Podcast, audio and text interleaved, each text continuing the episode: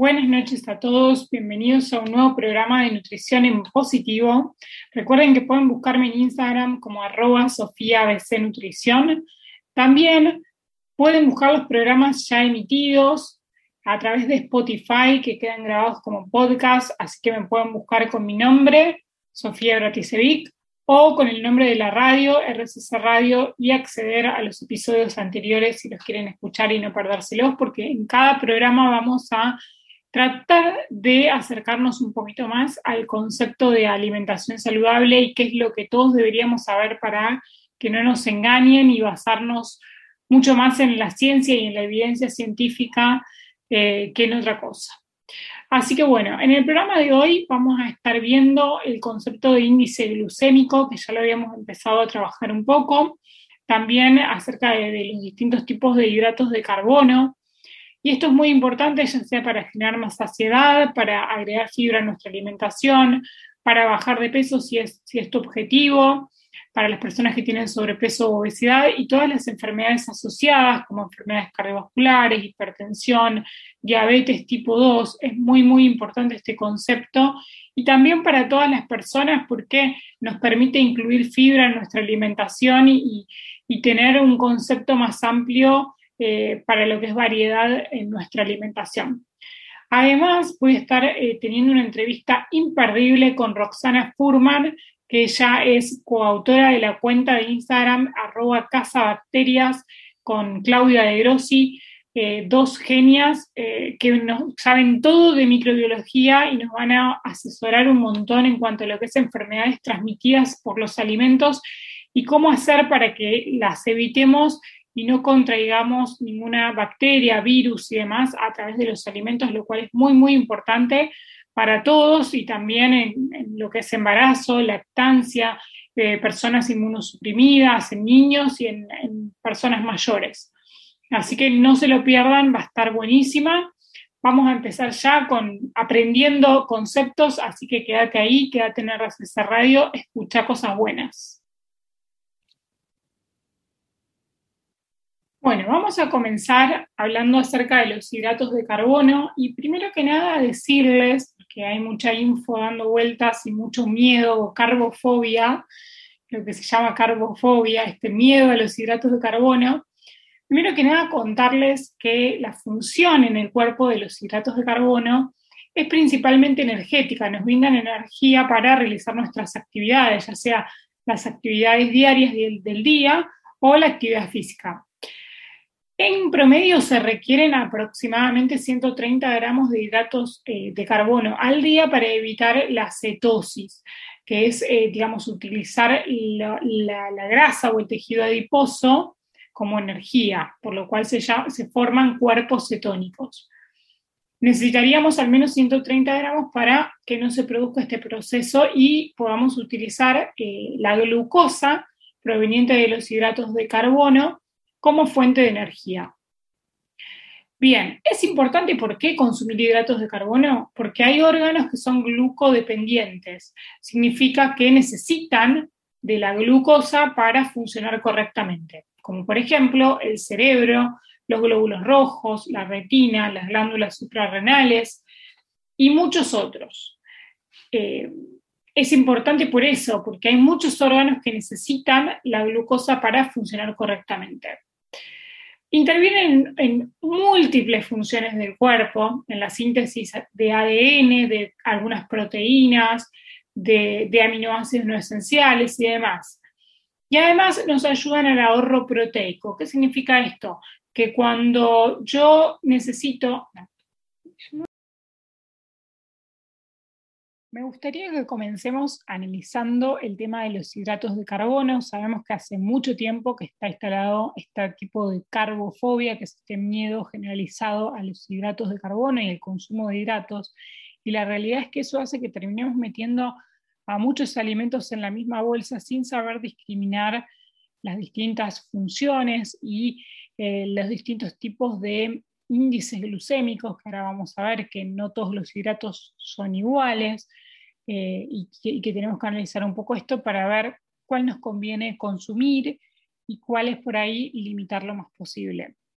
Primero que nada, decirles que el hidrato de carbono como nutriente es un macronutriente, además de las proteínas y de las grasas. Esos son los tres macronutrientes que necesita nuestro organismo, que son moléculas más bien grandes.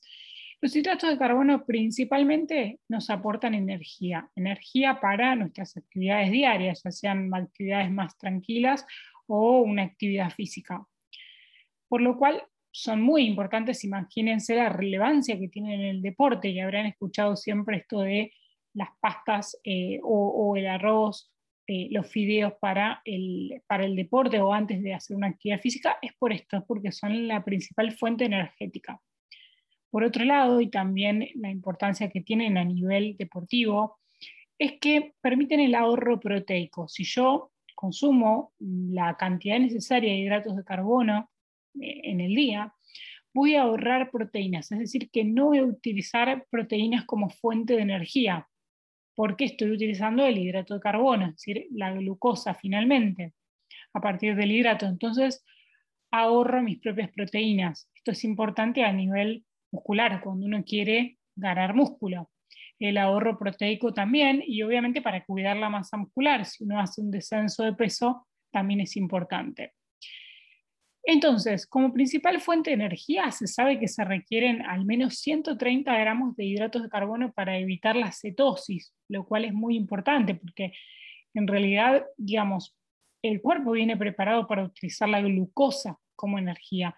Las otras vías son como vías alternativas. Esto de, la cetosis eh, no es lo más común para el organismo. Entonces, lo más eh, normal sería utilizar la glucosa. Ahora, en ciertos casos puede, eh, puede provocarse la cetosis, pero bueno, eso como siempre habíamos visto, trabajarlo con tu nutricionista. Por otro lado, tengamos en cuenta que hay órganos que son glucodependientes, es decir, que para funcionar correctamente necesitan de la glucosa. ¿Quiere decir que necesiten azúcar? No, esto es un error. Que necesiten glucosa significa que digamos, tenemos que obtener la glucosa de algún hidrato de carbono, lo cual no quiere decir azúcar de mesa, que habíamos visto que justamente es lo que más tenemos que reducir y los ultraprocesados que tienen azúcar también. Entonces lo vamos a obtener de otro tipo de alimentos, como los cereales integrales, las legumbres, distintas frutas y vegetales. Ahora vamos a entrar un poco más en detalle en los alimentos. Entonces, esto es muy importante porque hay órganos como el cerebro, las glándulas suprarrenales, la retina, los glóbulos rojos, que eh, funcionan dependientemente de la glucosa. Súper interesante. Además, bueno, tenemos en cuenta que obviamente otra de las funciones de, de, los hidratos de carbono es que intervienen en distintas síntesis de ADN, de glicoproteínas, y de aminoácidos no esenciales. O sea, tienen un montón de funciones en el organismo. Esto es importante porque no es sacar un nutriente por sacar o eliminar un nutriente por eliminar, sino ver con qué alimentos reales puedo manejar para obtener esos macronutrientes con un índice glucémico bajo, que ahora vamos a ver, que es esta curva, eh, esta velocidad, eh, que se provoca en el organismo a partir de consumir un hidrato de carbono, cuán rápido sube ese azúcar en la sangre determinados alimentos. Entonces, pasarnos en el índice glucémico nos permite, ya sea teniendo alguna patología o queriendo generar más saciedad, que yo pueda elegir mejor qué tipo de hidrato de carbono voy a consumir o cómo lo voy a combinar para que esa curva de, azúcar en sangre sea más lenta y no me genere picos de azúcar en sangre, lo cual obviamente no es lo mejor, ni hablar si, tengo diabetes, por ejemplo, tipo 2, pero también para, cualquier persona no, está bueno eh, generar picos de glucosa, así que está bueno saber estos tips eh, para la población en general. Así que en el siguiente bloque vamos a ir hablando un poquito más acerca de, estos alimentos y los distintos tipos de hidratos de carbono. Quédate ahí, quédate en RSS Radio, escucha cosas buenas. Bueno, vamos a meternos de lleno ahora sí a los alimentos que contienen hidratos de carbono y vamos a hacer como una clasificación que se divide en hidratos de carbono de fácil absorción y los hidratos de carbono de difícil absorción o de menor absorción.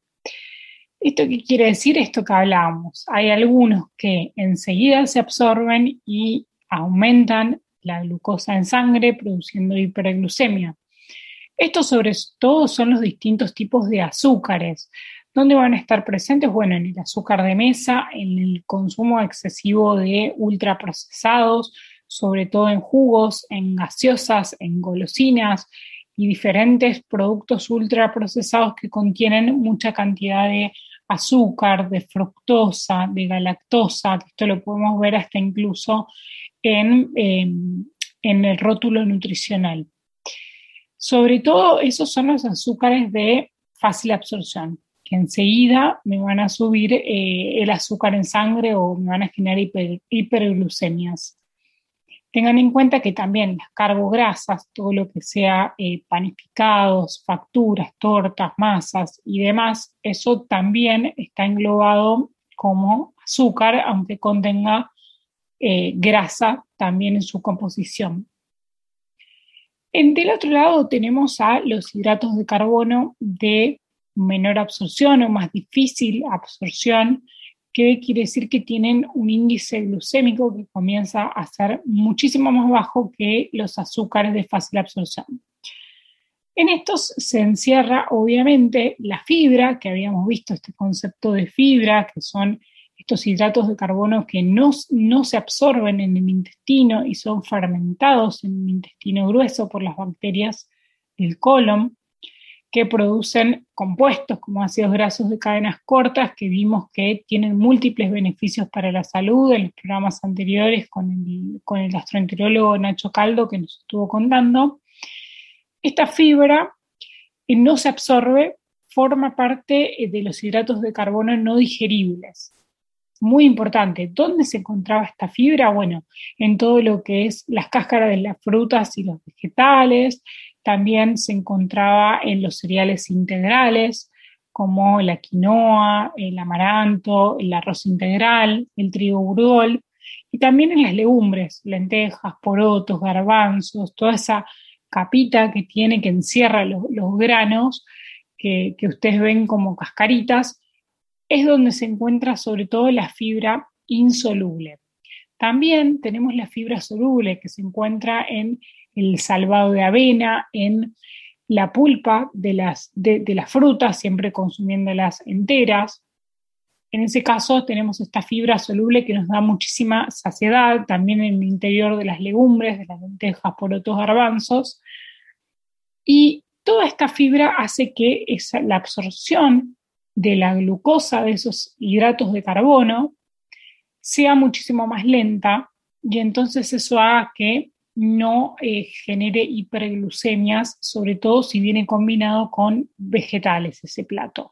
Por eso siempre el medio plato de vegetales en almuerzo y cena es clave si uno quiere controlar la glucemia, generar más saciedad, no generar picos de, de glucosa. Bien, entonces tenemos, y por último, además de la fibra, encerramos también con la fibra insoluble, la fibra soluble, y también tenemos el almidón resistente. ¿A qué le llamamos eh, almidón resistente? Está sobre todo presente en lo que es frutas inmaduras, por ejemplo, una banana más bien verdosa o que no tenga puntitos negros, que quiere decir que ya ahí esa fibra se eh, degradó a azúcar, hay más glucosa. Y en una banana más verdosa, en una papa también que esté eh, recién cocida, incluso hasta enfriada, ahora les voy a contar del proceso de retrogradación, hacemos que el azúcar de esos almidones sea más resistente, se forme como un, digamos, como una estructura mucho más firme que haga que no nos suba tanto el azúcar en la sangre. Entonces, principalmente en las frutas más inmaduras y sobre todo en los fideos al dente o el arroz al dente, ni hablar si el arroz además es integral, pero si hacemos una cocción que no sea muy prolongada, que sea al dente, incluso podemos refrigerar en la heladera y después comer, por ejemplo, una papa que la hervimos, la colocamos en la heladera y luego hicimos una ensalada fría de papa y huevo, esa papa generó un almidón que es mucho más resistente a, través del proceso de retrogradación, que se forma como una red, que permite que pase más lento a la sangre ese, ese almidón, esa glucosa. Estas son todas estrategias para reducir el índice glucémico o la velocidad con que pasa el azúcar a la sangre de esos alimentos. Ahora les voy a tirar algunos tips más para que tengamos algunas combinaciones también y cosas fundamentales para ayudarnos a que el azúcar de esos eh, hidratos de carbono no pase rápidamente a la sangre y nos permita generar saciedad, nos permita eh, obviamente reducir las porciones en el caso de que, sea tu, tu, objetivo, pero también acuérdense que al incluir fibra en la alimentación, reducimos el colesterol, reducimos la glucemia, mejoramos las bacterias de la microbiota intestinal, que a cambio de eso ellas nos brindan eh, salud y prevención de diferentes y múltiples enfermedades, hasta incluso distintos tipos de cánceres. O sea que estas son recomendaciones que van para todos, no solo para una persona que tiene sobrepeso o diabetes, sino para todos. Ahora les voy a dejar algunos mensajes finales eh, sobre el tema del índice glucémico que va a tener RCC Radio, escucha cosas buenas. Bueno, antes de comenzar con la entrevista, les quiero dejar algún resumen de estas claves que estuvimos viendo, como para que no nos olvidemos de ciertas cosas que son importantes para mejorar el índice glucémico de los alimentos y elegir mejor los hidratos de carbono que consumimos en nuestro día. Primero que nada, les sugiero aumentar la fibra soluble, como dijimos. ¿Dónde estaba presente? En las legumbres, en el salvado de avena, en las semillas trituradas, en los vegetales, en las frutas enteras y si es posible, obviamente, dependiendo cuál, con cáscara.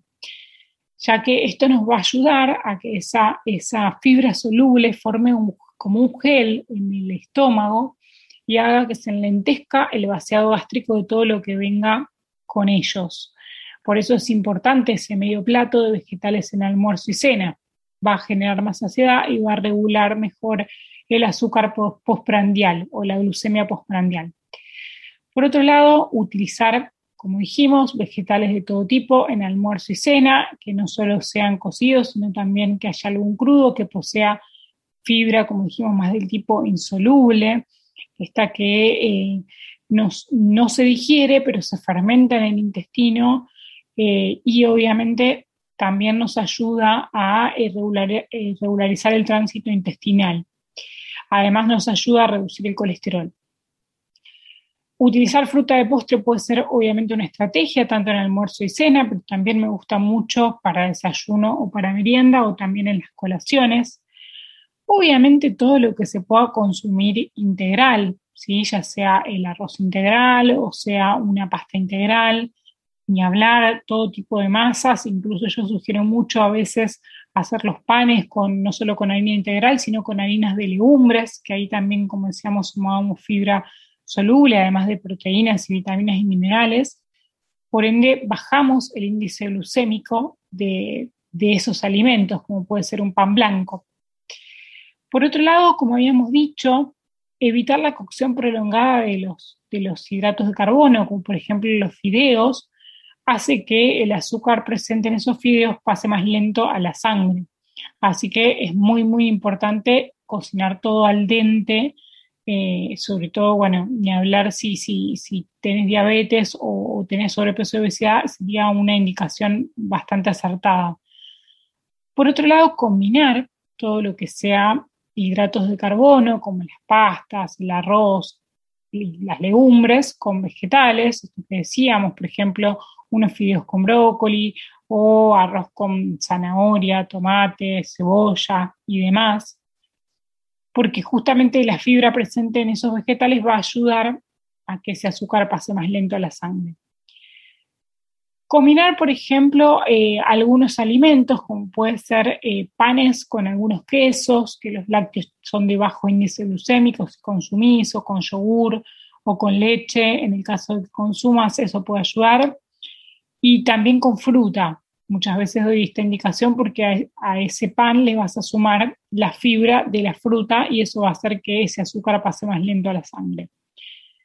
Bien, por último, también refrigerar los cereales, como habíamos dicho, la papa o la batata, luego de cocinarlos y en lo posible es comerlos fríos. Como habíamos dicho, esta, esta, esta ensalada de papa y huevo está bueno porque ese proceso obviamente hace que se forme como una red que es un poco más resistente, esto del almidón resistente, que hace que la glucemia no aumente mucho o aumente más lentamente después de, de consumir, en ese caso, la papa con ese proceso.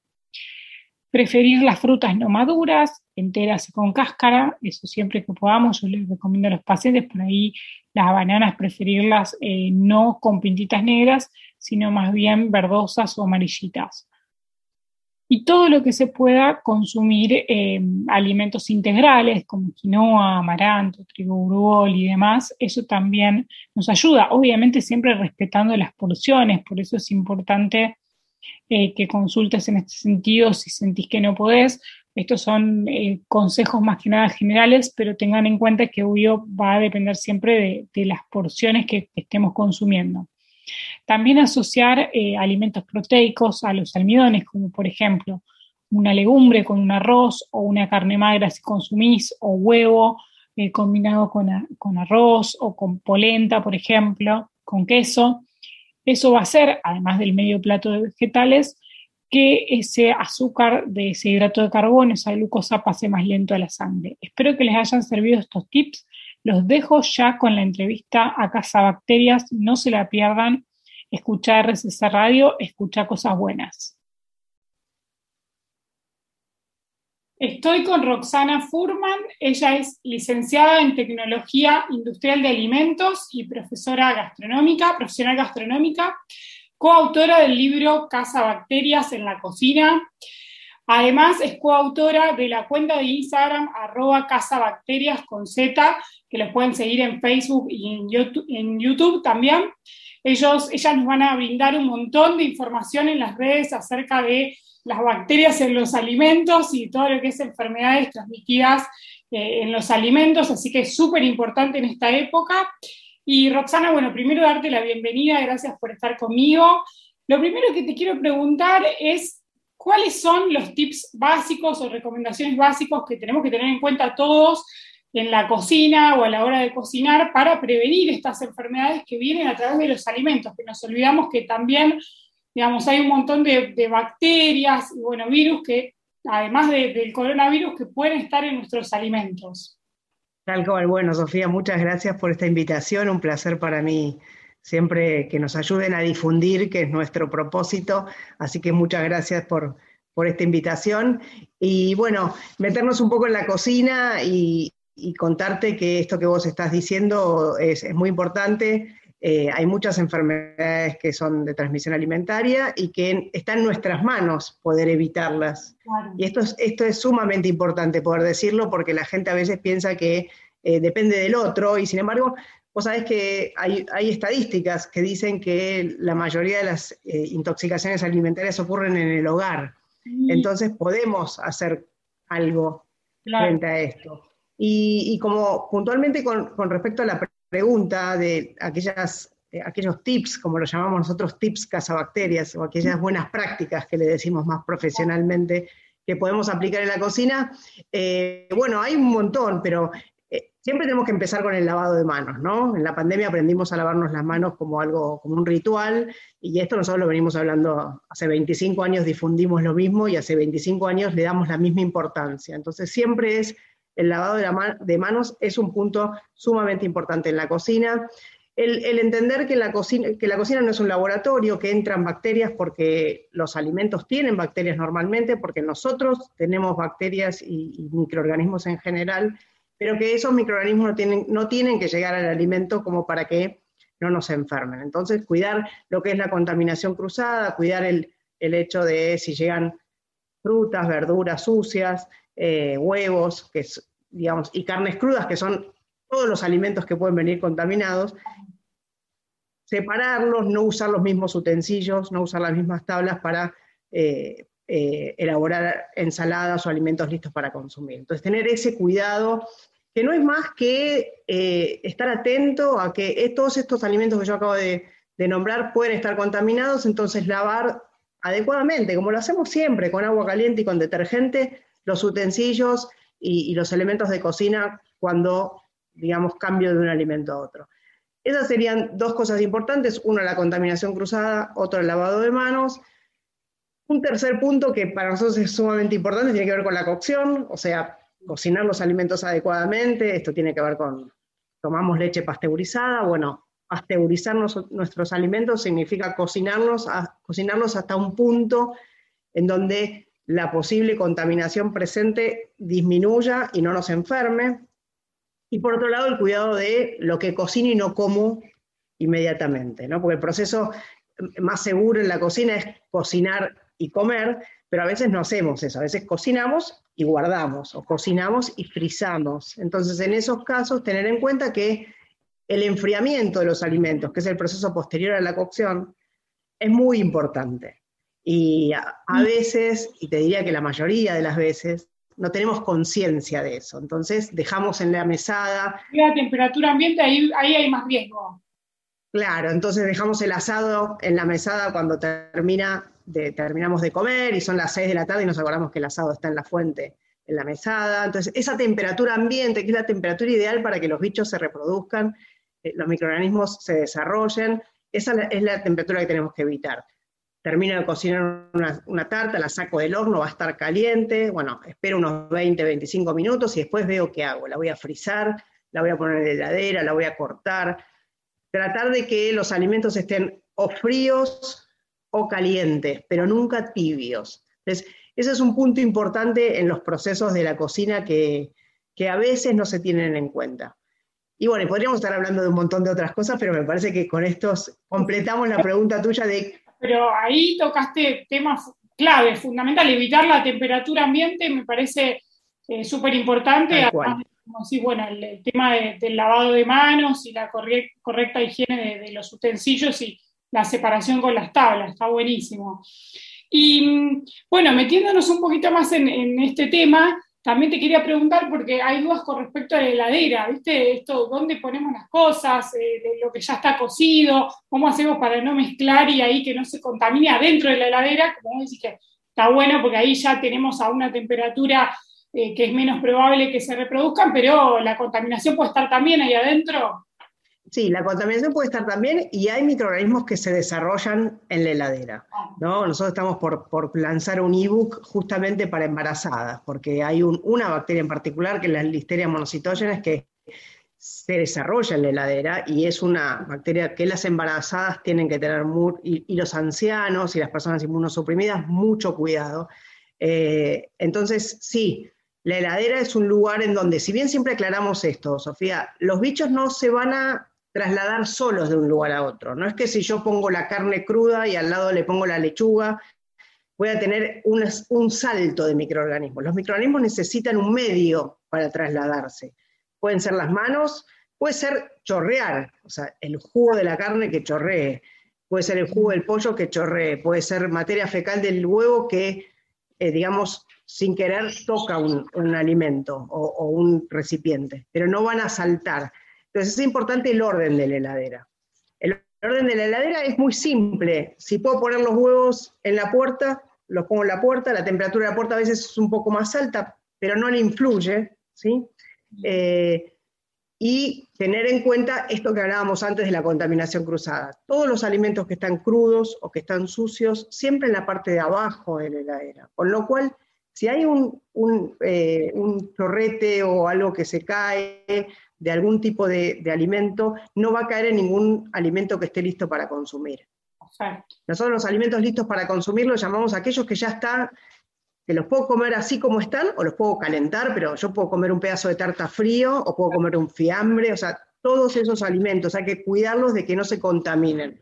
Y en la heladera es este orden que te estoy hablando, es poner los alimentos que están listos para consumir arriba y los que están crudos o sucios en la parte de abajo, cuidando que las carnes no estén tampoco mezcladas con los vegetales. Perfecto, perfecto, clarísimo. Ahora, ahí que me gustaría aclarar, porque ahora que venía cuando me escuché hablar, digo, surge esta pregunta de, ¿puedo guardar las frutas y las verduras sucias dentro de la heladera? Y esto es un tema que este, es bastante controvertido.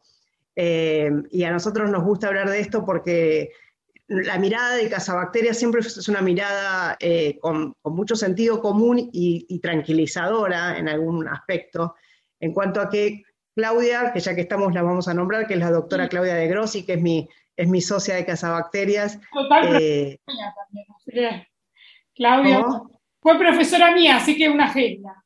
Una genia, Claudia. Bueno, y Claudia tiene un hábito y yo tengo otro en casa, entonces nos gusta siempre contar que, hay acá una grieta que, está buena y es, depende de lo que a uno le guste, o sea, como acabo de, nombrar, cuidado con estas verduras y estas frutas que están sucias, pero si a mí me es práctico dejarlas en la heladera sucias, separadas, eh, esto es lo que hace a veces Claudia, con una gran ventaja, y es que cuando vos no mojás las frutas y las verduras duran más tiempo, y en mi caso, en donde eh, mi, movimiento familiar es diferente, yo necesito que eso esté listo para consumir. Entonces yo tengo el, hinojo lavado, la zanahoria lavada en una bolsa eh, y toda la verdura y fruta ya lavada. Entonces, al tener hijos adolescentes, abren la puerta y sacan una manzana y no, no corro el riesgo de que no se lave, ¿no? Entonces, bueno, entender que se puede cualquiera de las dos opciones teniendo los recaudos eh, en cada caso. Exacto, las dos, las dos opciones son, son válidas dependiendo de, lo que uno quiera, está bueno, está bueno saberlo. Bueno, y mm, después también eh, me preguntaban mucho en el Instagram, bueno, justamente de esto del cuidado de, los vegetales y las frutas, así que ahí resolvimos un montón. ¿Y cómo, cómo lavamos? Porque también estaba con esto de, coronavirus, que viste que en su momento se decía que había que que sanitizar todo, bueno, con, con bandina, eh, que eso te quería preguntar, si, si lo tenemos que hacer sí o sí, eh, y bueno, en el caso de que lo tengamos que hacer, o en qué caso sugerís, eh, y cómo lo hacemos, obvio. Claro, aclarar esto lo venimos entendiendo y aprendiendo desde, desde el año pasado, que el coronavirus es un virus que no se transmite por alimentos, así como que tenemos otros virus que sí se transmiten por alimentos. Este no se transmite por alimentos, tiene una vía respiratoria totalmente diferente, con lo cual yo puedo seguir haciendo lo mismo que hacía antes de marzo 2020 eh, con, las verduras y las frutas. Eh, esto está bueno volver a recalcarlo porque la gente se obsesionó mucho, la pasó muy mal con respecto al manejo de los alimentos en la cocina. Nosotros eh, tenemos muchos mensajes, tuvimos muchos mensajes y te puedo asegurar que era como tranquilizar a la gente de que no bajen el pánico, ¿no? Sigan comiendo de la misma manera, lavándose las manos cuando llegan, pero eh, los vegetales eh, se lavan como siempre, se lavan como siempre, con agua, ¿sí?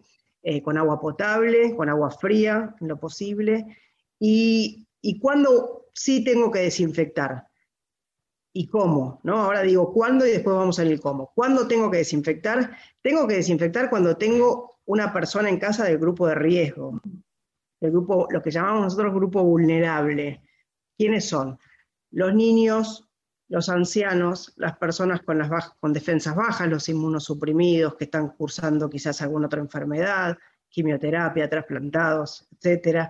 Eh, las, eh, mujeres embarazadas, Eh, y punto. Todas las personas que estamos por suerte sanas, no tenemos necesidad de desinfectar las verduras y las frutas. Si lo queremos hacer, es un plus extra, pero no es que sea necesario. Y por otro lado, si una embarazada va a comer puré de zapallo, esa calabaza, ¿sí? o si va a comer, no sé, eh, alguna verdura que esté hervida, remolacha, ¿sí?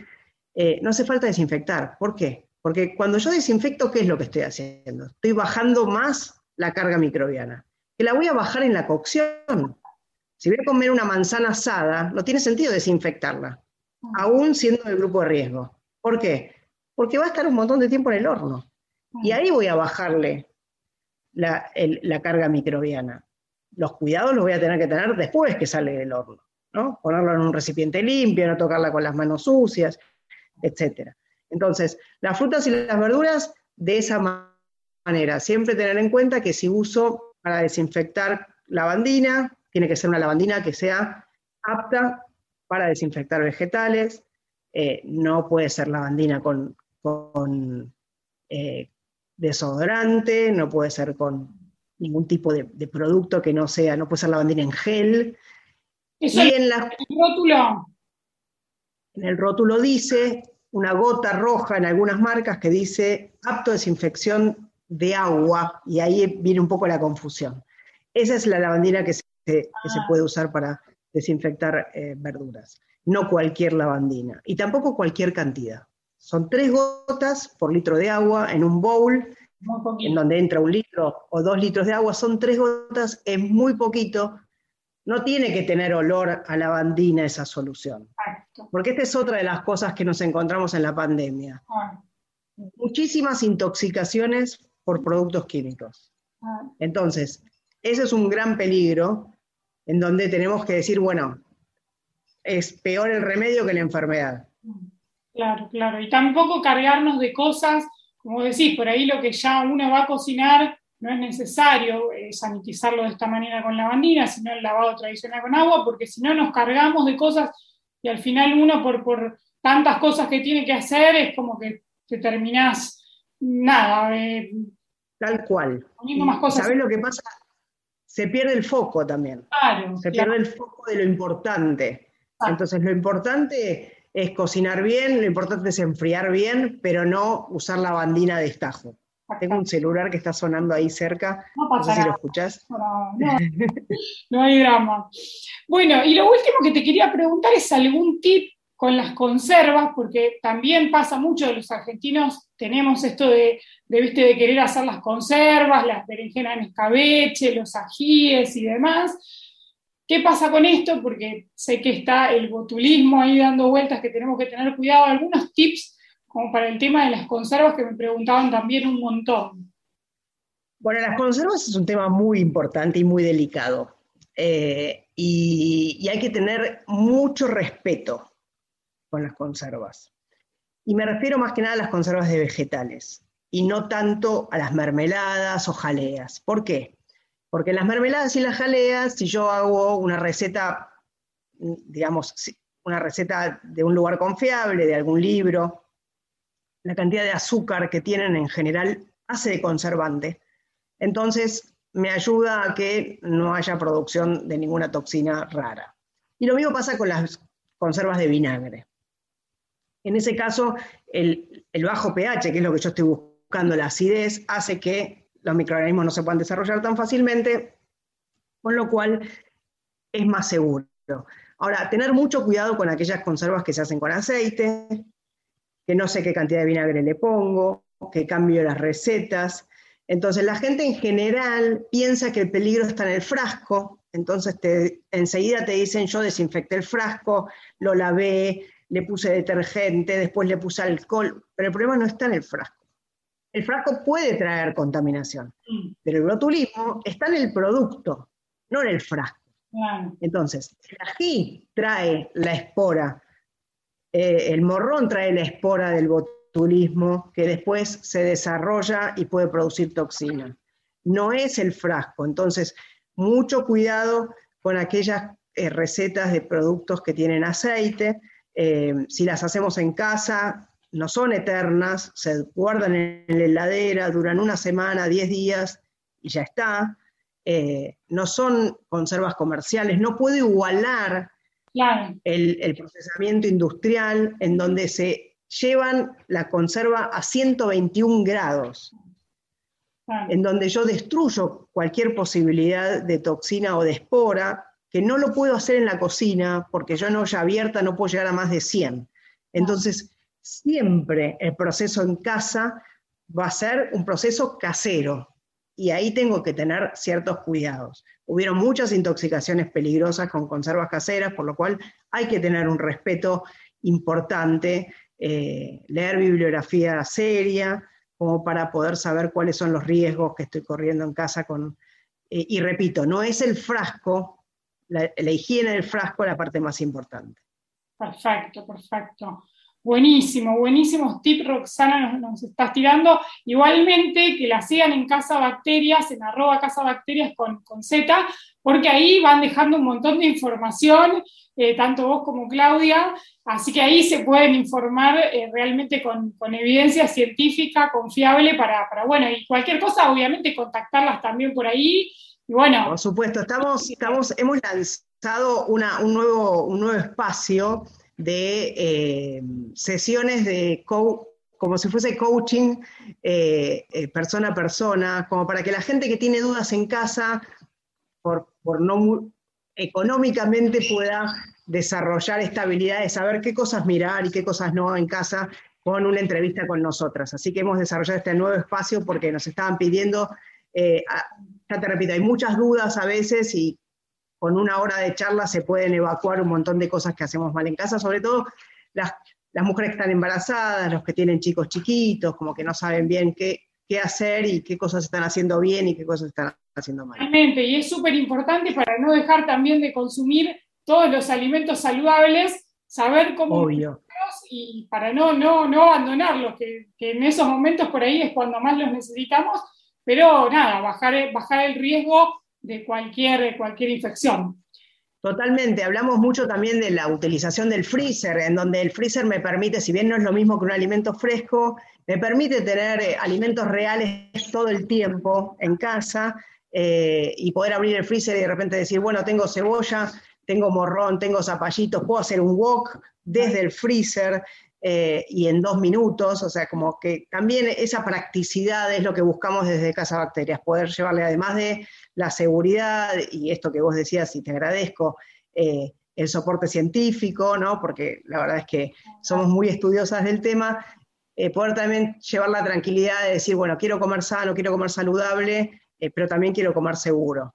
Te muestro la tapa del libro, que la tengo acá justo cerca, Buenísimo, Casa Bacterias en la Cocina, cómo cocinar sin intoxicar a la familia.